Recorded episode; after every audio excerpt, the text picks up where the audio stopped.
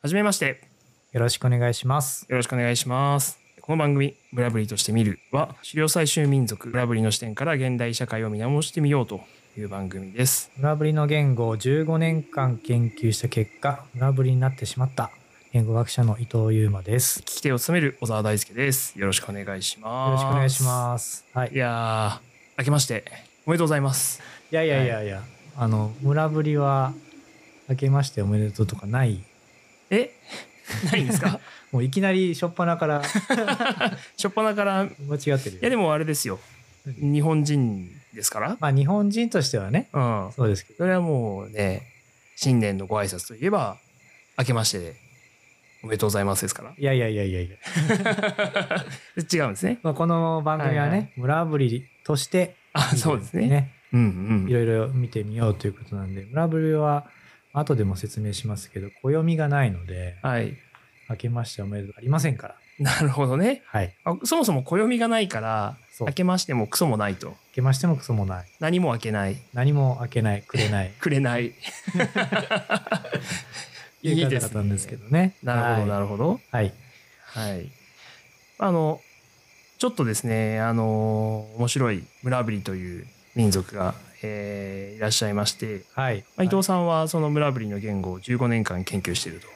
そうですね。もうあっという間に15年ぐらい経っちゃいましたね。はいはい。ちょっとあの、この番組で、その初めて村ぶりのことを知るああ、視聴者の方もいらっしゃると思うんで、そうですまねあ、。そもそも村ぶりってどういう民族なのか、うん。どういう方々なのか、はい。ちょっと紹介お願いしてもいいですかはい、簡単に説明しますね。まあ、村ぶりっていうのは、あのーそのタイとかラオスとかの森山で誘導生活、まあ、定住しないで暮らしてる人々の名前なんですね。はい。で、村っていうのが人で、ぶりっていうのが森なので、うんうでん後ろから前を説明するんですが、森の人で森のす人。ね。まあ、森んちゅうみたいなね。海んちゅうならぬうん。森んちゅうみたいな。森んちみたいそなう。そう。はいはい恋人なんですよ。で、あのーまあ、その名の通り森の中で生活してる人、まあ、もしくはしてた人なんですね。で、まあ、タイの少数民族で一番小さいんじゃないかな。500人ぐらいうん。うん。しかいませんで、えーまあ、あの、タイ語、ラオス語では黄色い派の、まあ、精霊、もしくはお化けうん。トンランっていうんですけど、まあ、そういうふうな名前がついてるんですけど、もう地元の人でも全然見たことがないうん。伝説の民族うん。うん。だったんですね。まあ、20世紀前半に旅行記みたいなベルナチークっていう人が、は黄い。色い花の精霊っていう本をまあ書いてですね、はい。まあ、それでよく知られるようになったんですけど、まあ、地元でも本当にいるのうん。みたいな。今でも、例えばタイのタクシーとかに乗って、まあ、村ぶりっていう研究してますって言っても、まあ、通用しないんだけど、うん。ピートンランの言語を研究してますって言うと通じて、はい。でも、え、本当にいるのみたいな。はいはいはいはい。なんかそういう、なんか、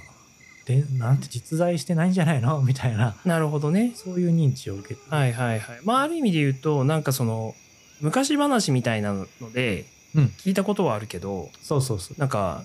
ちょっと半信半疑な人も多い。なんか映画があるんですよね。えタワン・イム・チェーンっていう、ー、はいはいそ。の映画がタイであるんですけど、まあ、インディ・ジョーンズみたいな、おまあ、ちょっと違うかな。はいはいうんでもまあ、コメディカルなアクションムービーみたいなのがあって、はいはい。それに村ぶりの人たちが、まあ、ピートンドランとして森の中の、まあ、主人公を助ける役として出てくるんですね、はいはいそのまあ昔はふんどし一丁でうん女性も上半身裸で、あーその時代に撮られて、はいはい本当に村ぶりを起用した映画なんですよはいはいはい。えーで実際にその村ぶりの方々が出演されてる。出てるおー出てるんで、まあ、それで結構有名になってたりとか、はいはいあとなんか教科書にお話とか載るじゃないですか、はいはい。冒険ものとかのタイのね国語の教科書っていうんですかね、はい。その中でも村ぶりのお話が載ってたことがある。うー。うんうんんだから、まあそういうフィクションの中のイうんメージが強いんでしょうね。なるほどなるほど、うんちょっとおとぎ話の中のそう。人たちみたいなそうそうふそうにう。思われている。で、実際になかなか会うことができなかったんですよ。はいはいはい。実際にその研究を始めた当初。そう。はいまあ彼ら、まあ僕もそうなんですけど、彼らは、あの外部の人に対してすごい怖がるんで、はいパーッと逃げちゃうんですね。はいはいで、近寄ってきた人がいらなと思ったらパーッと逃げちゃって、残ってるのは、その焚き火の跡とか、うんその、お家じゃないんですよね。なんか風よけみたいな竹を柱にしたりして、まあ、バナナの皮とかを、ただこう、うんなんだ乗せてあるような、うんうんそういう雨よけ、風よけうんを立てて寝寝泊まりしてるんですけど、はいはいそれだけ残ってる。はいそれしか見れない。うんだから人の痕跡はあるんだけど残ってるのはその黄色くなったバナナの葉っぱうんだけだ、うんうんだから黄色い葉の精霊っていうのなはるほど全然地元の人でも本当にいるのかなみたいな、はいはいそうはいいうは存い在だったんですけど、まあ、今は定住化政策っていうのが対側で、はいあのまあ、村に行けば会えるし、うんまあ、そういう人たちなんだけどでもまだ外部の人にはかなりシャイで。うんなかなかこう付き合いが難しいんですけど僕は15年ぐらい通って、まあ、なんとか関係性を結んで研究を進めてますよっていう、まあ、その中で僕もこう彼らにいろいろ影響を受けて、うんうんまあ、ふんどし履くようになったりとか、はいはいはいはい年中裸足で過ごすようになったりとか、はいはいはい物持ち物が減ったりとかね、はいまあ、そういうふうになってったっていうことなんですよ。なるほどなるほど、うん面白いです。であの、まあ、いろんなこう本も出されてたりとか、まあ、あの映画とかも出てたりするんですけどあ僕がね、そうですそうですそうですあの、まあ、言語が面白いっうんていうのが一つ特徴としてあるんですけど、うん先ほどもその、まあ、暦がないっていうような話がうん、暦があないったと思うんですけど、ねその他にもなんかその言語の彼らの言語の特徴っていうのはあるんでしょうかそうですねまあないで言うと、はい文字がない、文字がないそれは書く文字がない書く文字がないはいまあ、実は文字がない言語っていっぱい世界中にあるにはあるんですよ、はいはいなのでまあそんなに言語学者としては驚くべきことではないんだけどはいまあ一般的には特に現代日本に住む我々にとってはうん文字がないって結構驚きですよね。そうですねうんはいでまあ僕も言語学者として頭では分かってたけどでも文字がない社会ってどういうものなのかっていうのはうんまあ体験して、まあ、分かったというか今も勉強中なんですはいはいはいはいやっぱなんか全然感性が違うんですよね。うんうん、文字がないっていうことはいろいろなあー部分に影響で、はい。例えば規範が薄い、うん、なるほど。うん、例えば、なんか例えばこの言葉なんていう意味だっけって言ったら僕らは基本的に辞書をね引いたりすそるうんでですすけねど、。はい。彼らはまあその時の気ぶけ答えしたり、なるほど、なるほど、うん言葉の解釈とかも、ちょっとその時の考え方とか気分によって変わったりするってことですか。まあ、自分でこうまあこんなもんかなっちゃったりとか、うん、うん。まあ、新しい語を作ったりするあるわけです。ほうほうほうほう。そうか、そうか。要するに、この言葉はこれだっていうものを、うん、その、記述されたものがないので、そうちょっとその、気分によって、その言葉の解釈を変えたりとかしても、うんその、基準点がないっていうことかな。そうですね、ううんんまあ言語ってもともと実はそうなんだけどうん文字があるとまあ要は権威がつくんですねはいはいはいはいはい。例えばこ国語なんだろう研究所みたいなのいっぱいあるじゃないですかはいはい。辞書を作る人たち、ねはいうん、その人たちがまあ偉いわけじゃないんだけど彼らが言うことにとりあえず従って、えー言葉の定義をしておこ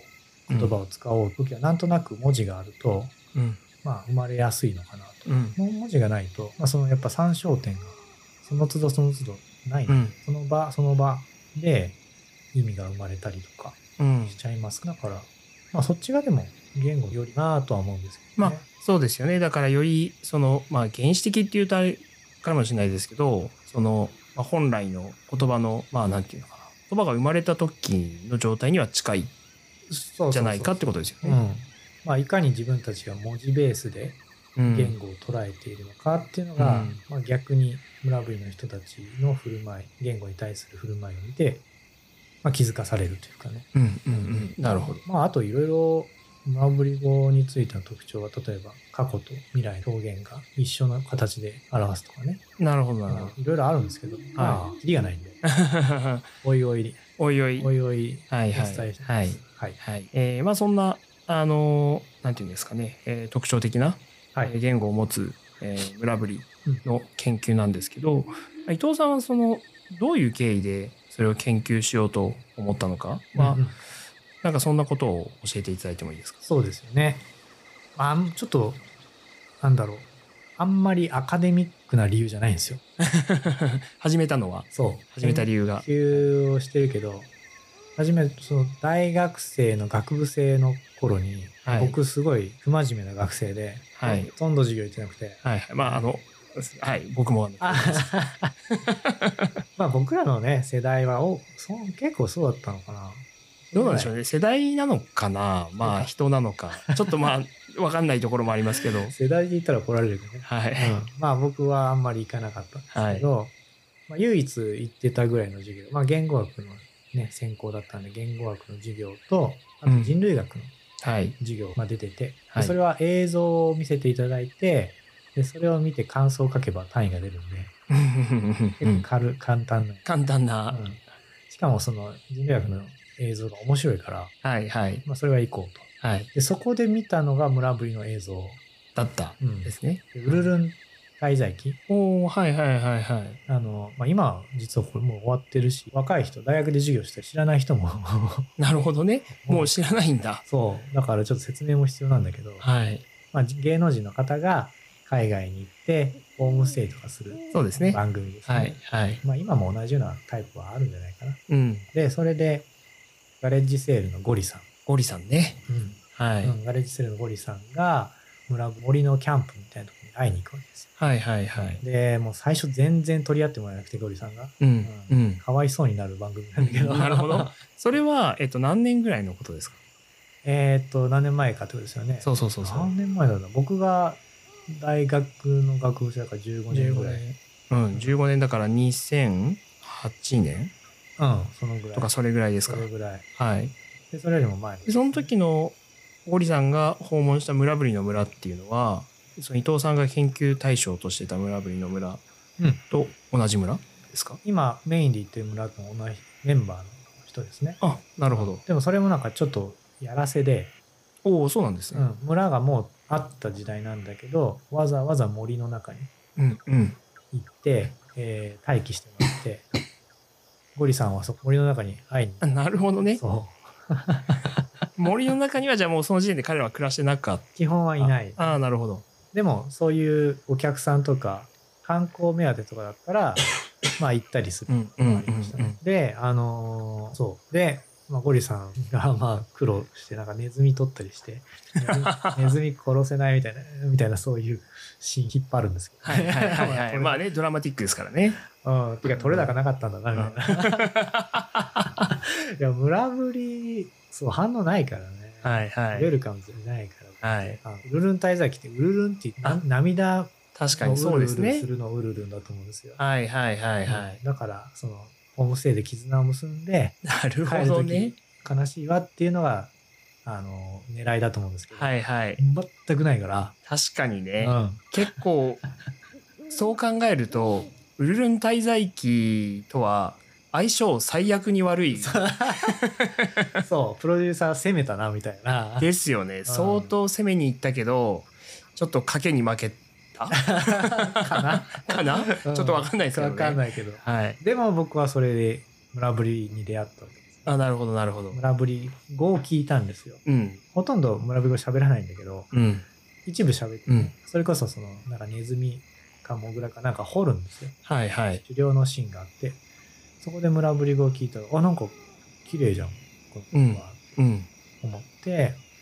で授業終わったもうその頃卒論何するかはい。僕全然決まらなかったんですねはいはもとい。もと人工言語をやるとか、うんまあいろいろエスペラント。そうそうそう、はいエスペラントとかまあまあ散らかったってなんですねはいはい興はい。味が、うん。でもまあフィールドワークの僕の指導教官がクレビトメグ、はいロシアの寒いところのおう。コリャーク語っていうおねう、言語すごく面白いんですけど、うんその彼女がやってる言語をやろうと少し思ったけど、こうなんていうか寒いとこ嫌 だから、一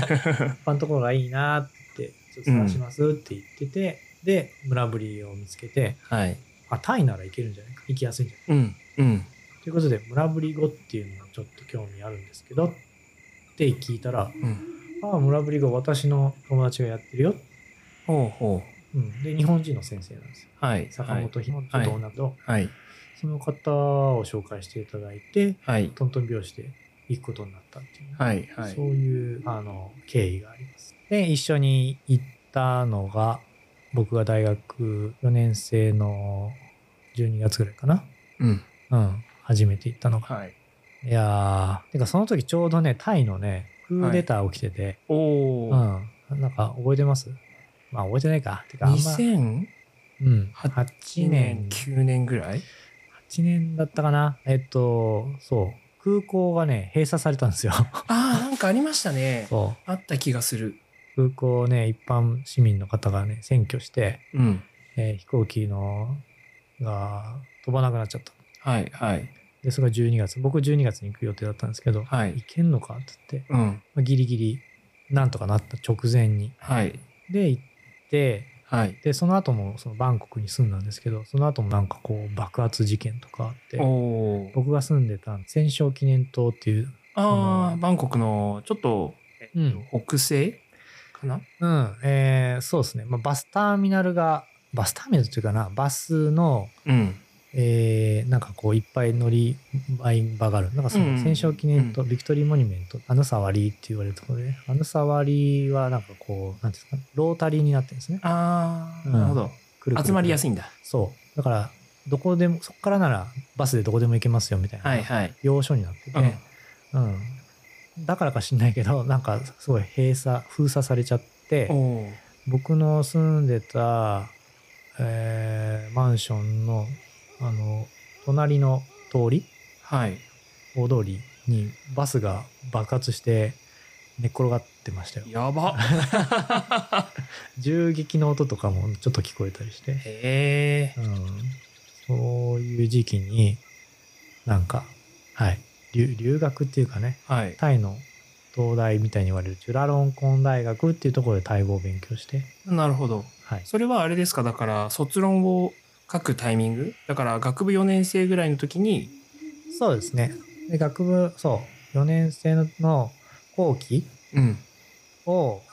と、えーまあ、5年生相当の前期休学して1年間休学してはい半年バイトして冬に行ってで半年タイに半年もいなかったけどうん345ヶ月ぐらいタイ語勉強するプラス調査をして、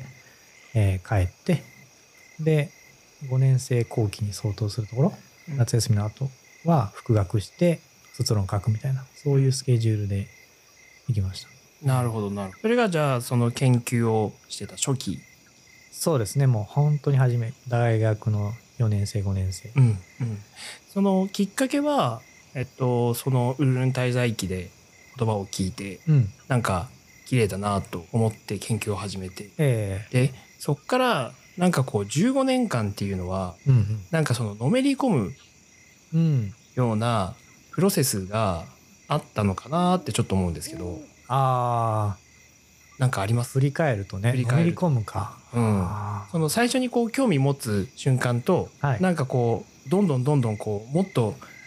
知りたいとかもっと研究したいとかってちょっとーうんなんか段階があるのかなと思ったんですけ確かに振り返るとありますよねど、最初はやっぱ村、まあ、言語学をやるぞでうん村ぶり語を選んだっていう感じだから、どっちかというとまだ学問的なうん研究対象としてうん村ぶり語を見てたうんんですよねだからまあ、論文書ければいいっていう感じはいはいはいあんまり村ぶりに興味あるっていうから村ぶり語を研究して論文書こうみたいな、はいうんだからなんならね、まあ、その論文が終わったらまた別の言語に行くそうそうそうぐらい、のまあ、可能性もまだうん、残ってたわけですよね、うんその時は。それでもまあいいかなというか、はいまあそういう道もあるのかなと思いながら、まあとりあえずでも村ぶり語やんなきゃいけないなって。うんで、まあ卒論書いて、で、修士論文もまあ村ぶり語をやっていくんだけど、その修士ぐらいから人類学者のイモンジアさんっていう方が僕の村にフィールドワークに来るんですけど、はいはい、あのね本にも何度か登場されてたり、そうです。イモンジアさんもね、今はもう大学の先生されてます。はい、で、まあ彼がね、あっという間に村ぶり語喋るようになるんですよね。はいはいうん自分を追い越して全然すぐ追い 越してびっくりしちゃいましたね。うん、ペラッペラ喋ってるんですよ。うん、でも僕よりもちろん村ぶり語の単語を知ってるわけでもないし、はい発音もまあやや不正確ではあるんだけど、はいすっごい流暢に喋るし、はいまあ楽しそうなんですよね。はいはい何よりね。喋ってることがそうんう。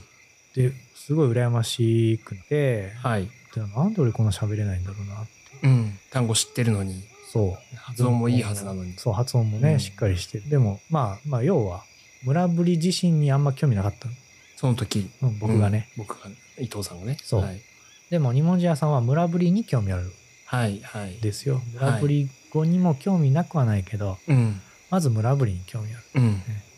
だから、例えば、なぜっていう表現が、はい日本語でも、なぜって言い方と、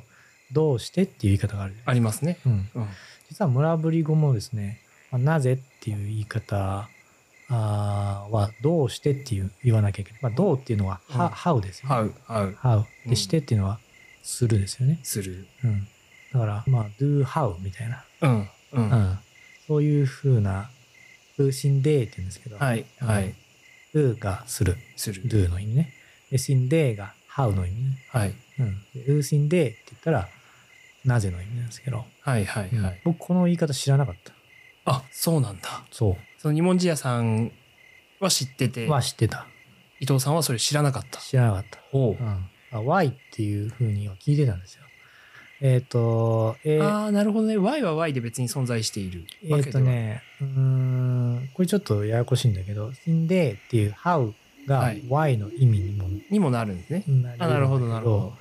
でもこれはちょっと、まあ多分、in day、つまり do how という言い方があるからこそ、うん how も Y として使える。だから、うんうん in day が先にあるんですね。はいはいはいそれをちょっとなんか省略とかそう。あとイ、ンデーの方に含意させたバージョン。バージョンを伊藤さんは知っていた、そうそうそう。うん、でそれを使っていたうん。でもまあ通通じにくいですよね。うんだってどっちの意味かあの分かんないから。はいはいだから例えばあれですよねなんか堅苦しいのかなある意味そういう感じじゃないうーんうーん堅苦しいというよりかは文脈がうーん特定されてないと本当はそうかそうなかなぜ、まあ、そもそもこれ難しい問題ですよ。んうんなぜってどういう時に聞くっていうのうが、んすごい実は面白い問題で、うんそのまあ、よく仕事とかでもあんまり部下にはい「ななぜ?」とかう聞んかない方がいいよっていうふううんにね、うん言うじゃないですか、はいはいうんそれは多分その非難してるように聞こえるから、はいはいそうですねうんううんんここどうここななんでこういうふうにしたのみたいな、うんうんその裏にね文脈がそうあることを想起させますよねそうそうそうで「あすいません直しておきました」みたいな「いやいやいや別に悪いとかじゃなくて」うんうん意図を聞きたかったんだっていうふうはいはないやり取りはね、結構あると思うんですけど、そうまあ村ぶりもですねあんまり相手の、まあ、主張をしないとか、うん意図をこう相手の意図をこう深掘りするみたいなことは基本ないはいんですよ、はい、うんだから、まあ、ないんだなと思ってたんだけどはいはい日本人さんはそこが興味あるくらいですね。うんうんなんで彼と喧嘩して、うんえーああいう振る舞いをしたのみたいなことが気になるわけです。はいはいはいだからそういう村ぶりが何してんのか何を考えてるのかに興味があるうん村あの二文字屋さんはその「ウーシンデー」っていううん「どうして?」っていう表現を多用してたわけですね。はいはいはいでも一方で僕はまあ村ぶりに興味ないからん僕が喋ってることしか見てないので、うん僕から突っ込んでいかないから「はいウーシンデー」っていうこと知らなかったんですよ。はいはいはいまあそこが一番顕著ですよね。うんだから僕はあ村ぶりに興味なかったなって、まあ、反省したんですようんなるほどその瞬間にそう。まはいあ、それ気づいてね。はいで、あとまあ同じ時期に、その、修論書かなきゃっていうデータを集めなきゃっていうので、まあお金払って、ああはいはいはい本でもね書かれてましたよねそう、お金払って、調査してほしいって言って、まあ村長さんなんですけど、はいで、ちょっと距離ができちゃったんですね。はいはうんちょっと無理やりやっいうんてしまって、もうもうお前とは、特に何を言われたわけじゃないんだけど、うんまあちょっと一緒に居づらくなっちゃう。はい距離を感じるようになったそうなんですよ。で、まあ若い子と一緒に今日調査をするようになるんですけど、まはいあ、そのあたりからまあ、なんていうのかな、村ぶり語じゃなくて村ぶりに興味を持たないと、やっぱ村ぶり語のこともわかんないよな、うん。っていうふうに、まあ、修修士の2年目ぐらいに思い直していってはい。で実は修士論文に相当するもの相当するって言ったらちょっと違うな修士の2年って忙しいんですよ。まあ、いろいろありますよね。うんあのーまあ、修士論文も仕上げなきゃいけないし、そうまあ、あと、ちょっとわかんないですけど、ゼミの、そうそうそう。あの、運営もしなきゃいけないし。うん、コースワークもね授業を向けて単位そもうね、ですね。取らないと、うん小沢さんも修士出てますよね、そうですね。なんかあのーなんだろう。えっ、と、学部生の授業の、なんかアドバイザーとか、ああはい TA とか TA とかね、ティーチングアシスタントとか、いろいろ、まあありますよね。そう忙しいんですよだから多分修士1年が一番一番忙しい時期うん。でその中であの論文書いた経験もままならない中論文を1本書くっていうのはすごいしんどいとでも僕はその村ぶり5に興味をまあ村ぶり5を理解するためには村ぶりにも興味を持たないといけないと思って、うんまあ、言語学で言うとその、まあ、言語学のプロパーっていうんですけどね、はいまあメインの言語学と、まあ、周辺って言ったら多分怒られるけどまあいろいろな、えー関連分野があるんですよ。はいはい。で社会言語学っていう分野があって、はい。まあ、社簡単に言うと社会と言語の関係はでい。すよねそのジェンダーと言語の関係とか、はい。まあ、そういうものですけどそちらも見ていかないとその村ぶり語の、まあ、音について研究だったんだけどそれもあーなんて理解できないっていうふうに考えるようになったんですね。うん。うん具体的に言った方がいいのか具体的に言うとその、まあ、世代差があったわけですよね。ほう。発音で例えばああ。うん、美味しいっていうのは、ジャーシ、村ぶり語で。村ぶり語はでい、ジャーシって言うんですけど、若い人はジャイ、おおちょっと違いますね。うん、最後の音が、シとイ、い S が入るか入んないか。そうそうそう、シュっていう、これ摩擦音って言うんですけど、シュってね、シューっていう音か、イっていう、これは接近音とか言ったりするんですけど、はいまあ、Y みたいなはい。音、えーはいで、その差が世代で綺麗に分かれてたんですね。うん。うん。でそのさらに、まあ、どういう人が、まあ、世代だけじゃなくてどういうなんだろう社会的背景、はい。まあ、その人がどういう生まれなのかとか、はい。どういう育ちなのかっていうことと発音の関係はい。これは社会言語学なんですね。うん。でそれを加味して、えー、村ぶり語の音の体験について論じないといけないはいっ。て考えてたんですけどその僕の指導教科の先生はいやそれはちょっと置いとこうか、ああ、はいはいはい。うん社会のことは、まあ、まず音の体系を知った後に説明した方がいいんじゃうない、ん。その通りなんですよ、うん。その通りなんだけどでもその時の僕はうん。それもすごい重要なことに思えたんですよね、なるほど。うん、今まで村ぶり語村ぶり語って言ったけど、うんいや村ぶりみんなわかんないや、 う。うんん、うん。しかも村ぶりってその個人差がすっごい多いんですようん。なるほど。発音についても言葉もすごい差が激しいと。そうそう発音、例えばその論「蝶々」っていう単語があるんですけどある人は「プルペッ」っていうんですねはい。でも別の人は「クルペッ」って言うんですねちちょょっと難い。しいけど最初の音が「P」いのいか。 「K」 K かかそうん。うでもっと面白いことにある人は前昨日は「P」で言ってたのに今日は「K」で言ってるみたいなすごいっすね。そうそんなことあんのかみたいなはいはいはいはい。でそれやっぱり大事なんですようんラブリ語はどういうものかっていうのを捉えるためにねなるほどそのえっと人個人においても可変性があるっていうことがそう一ですつの重要な村ぶり語の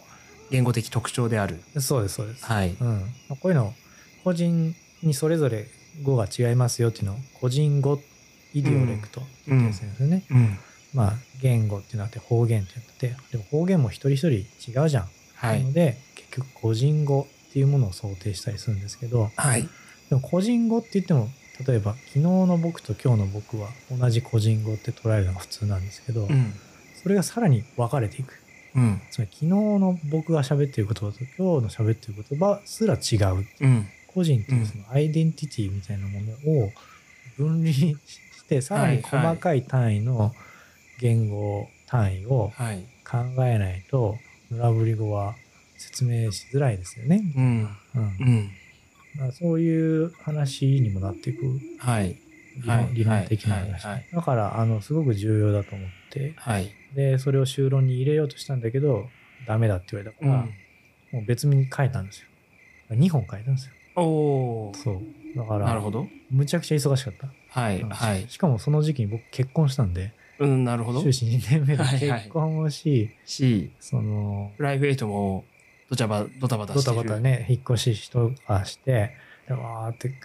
もうほぼほぼ寝れなかったですねおーうんまあみんなそうだと思いますけどね、はい終始の頃ってすごく大変でもその僕もその忙しかったなという思い出があったんだけどでもその経験があるからその村ぶり語を学ぶためには、まあ、二文字屋さんの例とかはい。村ぶり語自体のその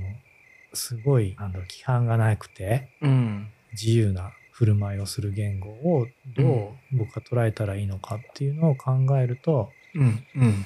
その村ぶり語だけじゃなくて村ぶりについてうん。よりフォーカスしていかないと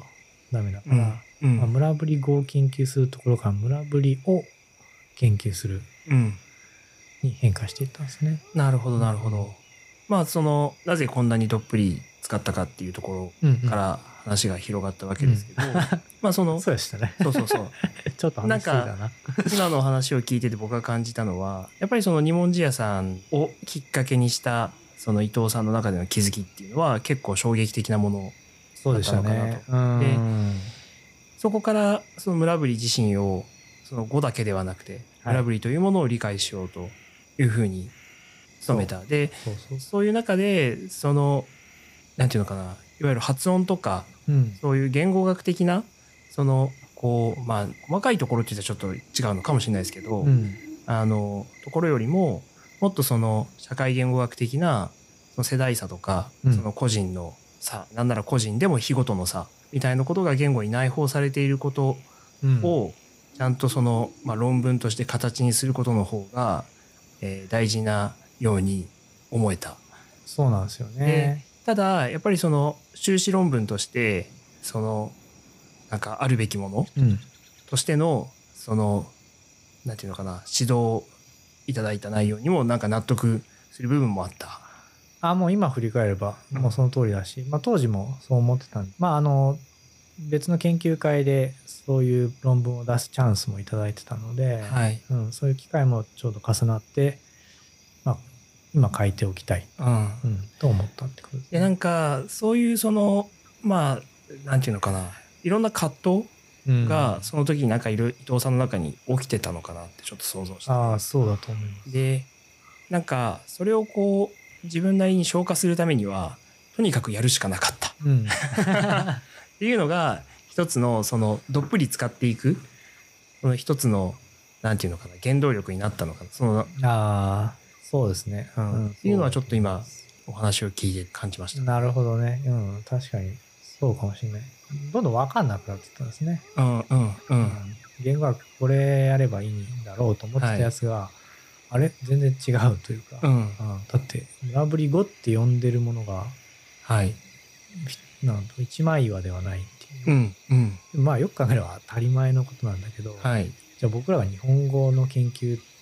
してもねうん日本語の研究してる時一体何を見てるんだろう、うんうんその言語学の根幹に関わってしまうことだと僕はいははい捉えちゃって、うん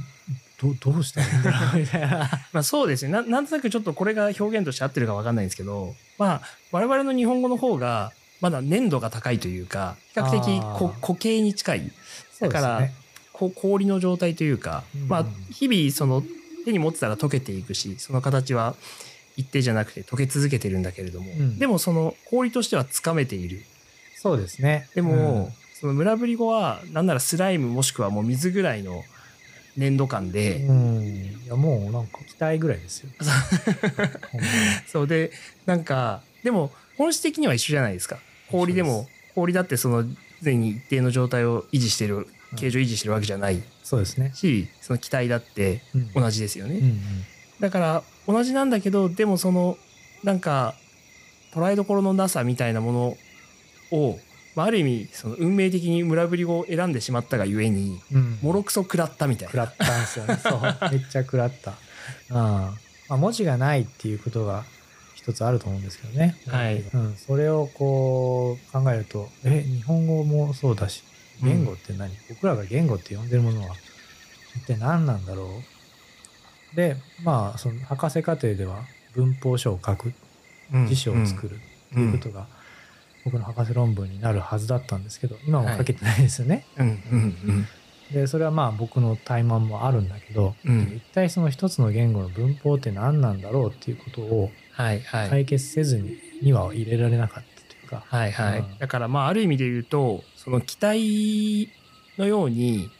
常にこう形を変えているものを瞬間的に切り取ったとてそうもうその次の瞬間には形を変えていたりとか、そうそうそうそう。まあ、風は吹いてどっかに流れてしまってはい。いるもの、まさにそんな感じうんうん。まあ何をやってるんだろうっていうことですよね。うん言語学が。そこを捉え直さないといけないなーって考えても、でもその糸口がなかなかうんつかめずにいたっていうね、時代が長かったですね。今もそうですけど。なるほどなるほど、うんまあ、だからなんかその答えのなき問いみたいなものが生まれてしまったがゆえに、うん。結構そこでなんて言うんですかどんどんどんどんうん研究にハマっていってしまった村ぶりそうですね。に魅了されていったうんうん。いや、そうやと思う。他の言語に行くとかもしづらくなりますよね。うんそうですよねそんな他の言語やってる場合じゃないですもんね、うん、よくわかんな いから結局、うんそうでもまあ普通は他の言語で同じような成果を上げるってことが、うまあ、ん業績は上げやすいですしね、はいはいうんまあ学者としてはそう、はい学者としては他の言語やらないのってね、うんまあその村ぶり語大好きおじさんになるだけだよみたいな 言われたこともあるしね、はいはいうんまあでもそれでもいいかとか思っちゃったんですけど うんまあ一般的な学者の戦略というかねストラテジーではないですよね。うんうんなるほどねなんかでも面白いですねなんかどどっちもよくわかるというかはいはいはい。あの別にどっちが正しいどっちが間違ってるっていう話じゃないとう、思うんし、いやもちろんそうなんですよ。そのどっちもどっちで魅力的な魅力がありそうだなってうん。思うんだけどなんかその一つ軸足をこう村ぶり語っていうところに置いてしまった瞬間にうん。それがめちゃくちゃ難しい問題になるっていうのはなん かほ本能的にちょっとなんか理解するところがあってあーあー、なるほど。自分が今の話を聞いててその問題に村ぶり語を軸足に答えを出しなさいって言われたらなんか怖って多 分そうなんですよね。思っちゃう感覚があってそうで、まあねこうか不幸かあのそんなことを言う意味はあんまないのかもしれないですけど伊藤さんは何かに導かれていきなりその言語学ある意味最難関の問いにそう、言語とは何かみたいなのを村ぶり語を通じてね、つけられたっていう感じですかね。ああ、なるほど、なるほど。いや、なんかすごく、あの、まあ、今までね、いろんなお話を聞いてきましたけど、その、のめり込んでいったうん。経緯について、そうそうまあ、ここまでお伺いしたことはなかったので、確かにあんま、うん、喋ってないまああの本のね、うん村ぶりっていう集英社インターナショナルさんから書いてあるところには、まあ書いてあるんだけど、でも、うん、もうちょっと深く今話せたかな。そうかもしれないですね。うん。うん、そんな感覚があって、とてもなんか、僕もあの、新鮮な気持ちであ、お話をお伺いできました。ありがとうございます。そうですね。あの、一旦、えっと、まあ、ブラブリの、えー特徴とか、まあ、あの、伊藤さんのこれまでの経緯みたいなことをお伺いしてきましたはい。が、一旦初回はね、あの、こんな形で、はい。えーまあ、締めさせていただいて、はい。まあ、また次回以降もですね、あの、ブラブリの言葉の特徴なんかも、えーもっともっと、あの、お伺いしていきたいなというふうに思います。そうですね。まあ、メインは村ぶりとして何かをね、あ、そうです見ね。ていくっていうことだから、はい。これははい序章ですもんね。そうですね、序章。うんまあ、まずね、皆さんにその、村ぶりとはいうい。言葉、村ぶりという方々がどんな、えー民族なのか、そうですね。まああとはどんな言葉を持っているのか、はい。まあ、そんなことを理解していただいた上で、まあ、ゆくゆくはね、あのーまあ、ちょっと時事ネタとか、まあ、我々、々がこうちょっとこう悩んついつい悩んじゃうようなこと、うんうん、トピックスうんなんかをちょっとその村ぶりの視点で、えーまあ、議論できたら面白いかなと。そうですね。はい村ぶりとして見てみようということそうですね。はい。はい。ということで、まあ、あの、お別れの挨拶をというふうはにい。はい。思ってるんですけど、最初にお伺いした通り村ぶりにはね挨拶がない挨拶がないんですよねね。どうしましょうね。どうしましょう ねそのやっぱりねその村ぶりの、えー番組としてはうんうん。ちょっと村ぶりっぽく締めたいですもんね。締めたい、ありたいああ。まあ、あの、帰るって時に、もう帰るよっていうのは、まあ、帰るって動詞が、わーっはいて言うんですけど、はいでこれから帰るよっていうのは、あがつくんですね。うんうんあっていうのは、まあこれからするよっていう未来のことと、はいもうやったよっていう過去のことをうん同時に表す。同時っていうか、まあ、村ぶにとってはそれが一緒だと思う。非現在ってことですよね多分、非現在っていうね、意味だと思うんですけど、まあ、それつけて、あわー、うんもう帰るよって感じかな。はいっていうので、まあ、それどうですかね。いいですねこれまで語ってきたことと、まあこれからうん。次のエピソードで語ることうんうん。なんか両方ともその言葉の中にああ、なるほど。あ、これからもそうそうう、そうそうそうそもうう終わるしっていそううね。そう次にもつながるってことか。そうそうそうそああ、いいですね。うねえなんか良さげな気がしますよね、あ確かに確かに。はいあ、じゃじゃあすあの我々ちょっとそんな言葉で決めていきましょうあ、はい。じゃあ僕は今、村ぶり語でね、そうですねはい。えーお別れしましょう。あわー。あわー